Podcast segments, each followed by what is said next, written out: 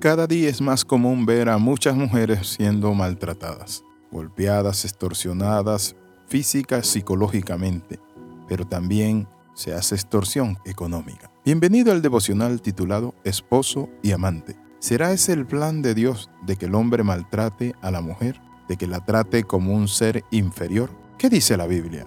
En primer lugar, la Sagrada Escritura nos dice lo siguiente, en Colosense capítulo 3 versículo 19, Esposo, amen a sus esposas y no sean duros con ellas. En otra versión que la Reina Valera dice áspero.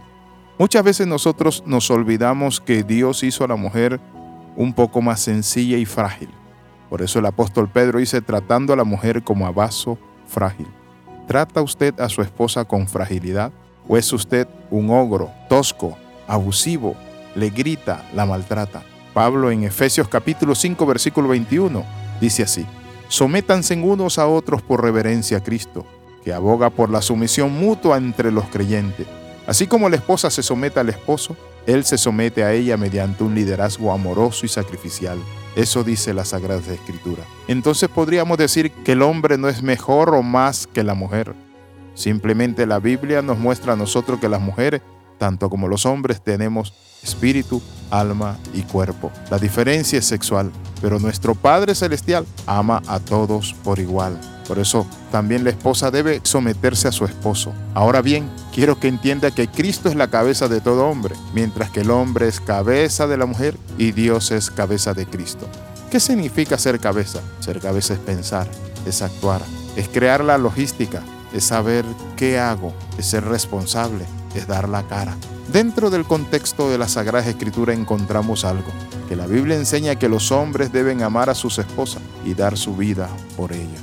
Maridos, amad a vuestras mujeres, así como Cristo amó a la iglesia y se entregó por ella. ¿Ama usted de tal manera a su esposa que se entrega por ella? Trabaja, se sacrifica, la cuida, la ama, la protege, la rodea de favores, pero también de sus amores. Necesitamos volver a los caminos de Dios y hacer uno. Por eso la Sagrada Escritura dice en Efesios 5, 28 al 29, Asimismo el esposo debe amar a su esposa como a su propio cuerpo. El que ama a su esposa se ama a sí mismo, pues nadie ha odiado jamás a su propio cuerpo.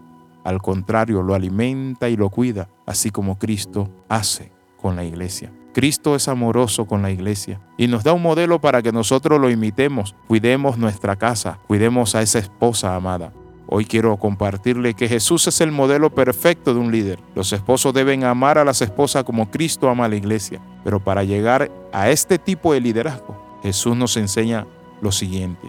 Más bien busquen primeramente el reino de Dios y su justicia, y todas estas cosas les serán añadidas. Mateo capítulo 6 versículo 33. Desafortunadamente muchos han usado la sumisión de la mujer fuera del contexto previsto por Dios para hacer machista, obligarla, violarla, violentarla, pero no debe ser así. El falso concepto de sumisión ignora la obligación del esposo de amar a su esposa y de dar su vida por ella no golpearla y maltratarla, no tratarla como si fuera una basura. El uso incorrecto entonces de esta palabra o este verso es usado por algunos líderes cristianos que solo colaboran a la manipulación y el control de la mujer, minimizando el abuso del agresor. Usar el principio de sumisión para justificar golpes, maltratadas, palabras obscenas, vulgaridades y tantas otras cosas como es la violación de la mujer. Eso no es lo que la Biblia quiere darnos a entender. En el reino de Dios que dice la palabra que no hay diferencia entre el hombre y la mujer.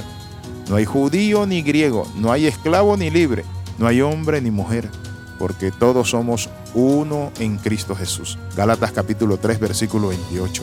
Entonces la institución del matrimonio fue creada con ciertos deberes familiares. En Efesios dice, esposas sométanse a sus propios esposos como al Señor, porque el esposo es cabeza de su esposa, así como Cristo es cabeza y salvador de la iglesia, la cual es su cuerpo. Esto es una sumisión voluntaria en el contexto de una relación amorosa. Así como Cristo es la cabeza de la iglesia y la trata con amor y respeto de la misma manera, debe el marido tratar a su esposa. Esta palabra no se refiere a tener dominio, control, ser abusivo, extorsionar, ni mucho menos tener derecho a oprimirla, maltratarla o tratarla como basura. Claramente se refiere a que el hombre debe tratar a la mujer con respeto, con amor, con dignidad, como Cristo trata a la iglesia. Y la sumisión de la mujer al marido, que el marido representa en ese sentido a la relación de Cristo con su iglesia. Entonces el hombre debe ser líder espiritual, pero la mujer también debe ayudar a su esposo. Debe ser ese brazo derecho también, o esa compañera, esa amiga. Por eso la Biblia es clara cuando dice, esposo amen a sus esposas y no sean ásperos con ella. ¿Por qué no debemos ser ásperos? Para que nuestras oraciones no tengan estorbo, dice Pedro, que debemos tratarla como vaso frágil, porque cuando nosotros no tratamos bien a la esposa, entonces el Señor, aleluya, que está representado por medio del Espíritu Santo en nuestras vidas, ¿saben qué hace? No permite que nuestras oraciones fluyan con poder y gloria, porque estamos maltratando nuestro propio cuerpo, nuestra compañera, la consierva, la amada sierva del Señor. Quiero invitarle en esta hora a orar y a hacer un alto Padre. En el nombre de Jesús de Nazaret oro por todas esas personas que son machistas, que están maltratando a sus esposas, que el Padre Santo están abusando física, sexualmente, pero también manipulando con la economía. Señor, en el nombre de Jesús, ayudas a esos siervos tuyos, oh Dios Padre, a estas personas a cambiar. Gracias, Señor. Amén y amén. Escriba al más 502 42 45 689. Le saluda el capellán internacional Alexis Ramos. Recuerde las 13. Comenta, comparte y crece con nosotros.